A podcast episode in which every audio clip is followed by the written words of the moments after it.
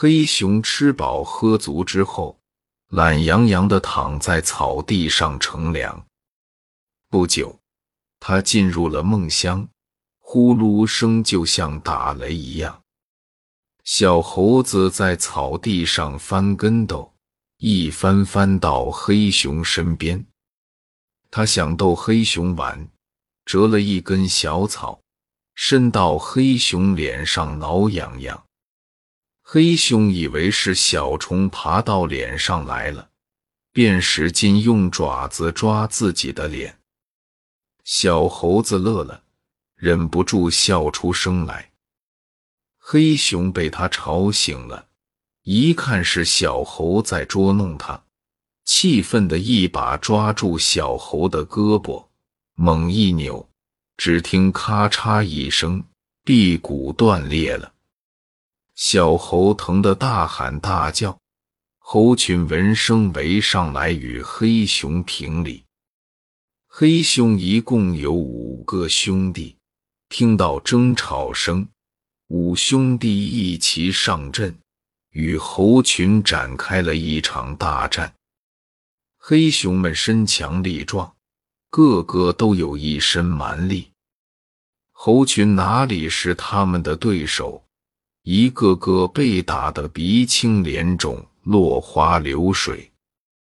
在黑熊们的哄笑声中，猴群狼狈地逃回洞府。猴群召开紧急会议，商量对策。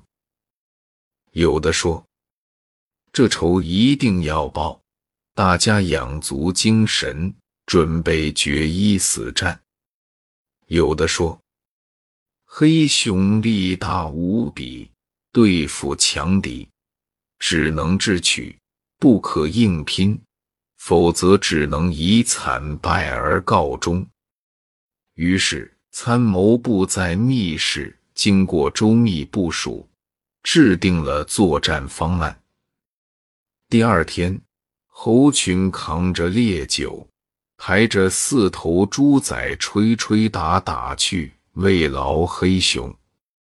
黑熊想，猴子倒也乖巧有趣，昨天吃了败仗，知道了我们的厉害。今天送贡品讨好来了，黑熊们忘乎所以，一边喝酒一边争抢猪仔。可是猪仔只有四头，而黑熊有五个兄弟，怎么分配都会少一头。于是老大抢了老二的，老二抢了老三的，老三抢了老四的。老四抢了老五的，谁都夸耀自己功劳大，谁也不愿吃亏。加上酒性发作，脾气更加暴躁。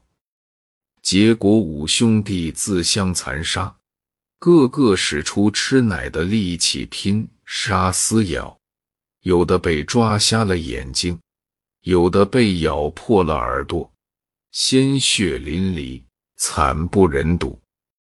等到五兄弟全部奄奄一息、瘫倒在地时，猴群迅速取出早已准备好的藤条，把黑熊兄弟全部五花大绑，结结实实的捆了起来。猴群敲锣打鼓，高奏凯歌，喜气洋洋的扛着俘虏们返回洞府。